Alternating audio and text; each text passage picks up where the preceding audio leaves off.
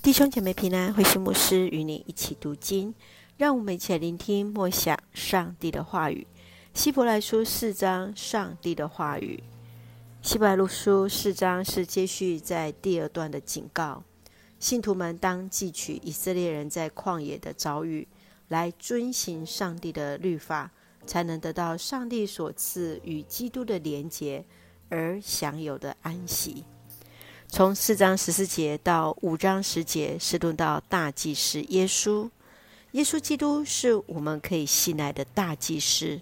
一方面，因为他是上帝所选召的；另一方面，是因为他曾经经历试探，能够同情我们的软弱。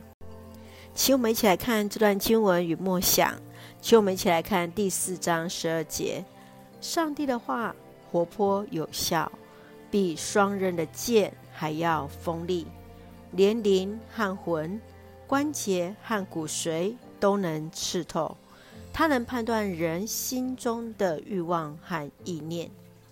上帝的话语充满了力量，能够判断人的欲望和意念。上帝的话语也宛如一把利刃，能够破开外表一切的伪装。来看透人的心思意念，人在上帝的面前完全无法隐藏，将来也要向上帝交账。透过上帝的话语，使我们也能够更明白认识自己，也更能够在主的面前全然交托。亲爱的弟兄姐妹，你如何从上帝的话语当中来认识自己？上帝的话语如何成为你生命的帮助呢？是的，正因为上帝的话语比双刃的剑还要锐利，能够明白判断人的内心，我们就更能够坦然地来到神的面前，将一切都来交托给神啊！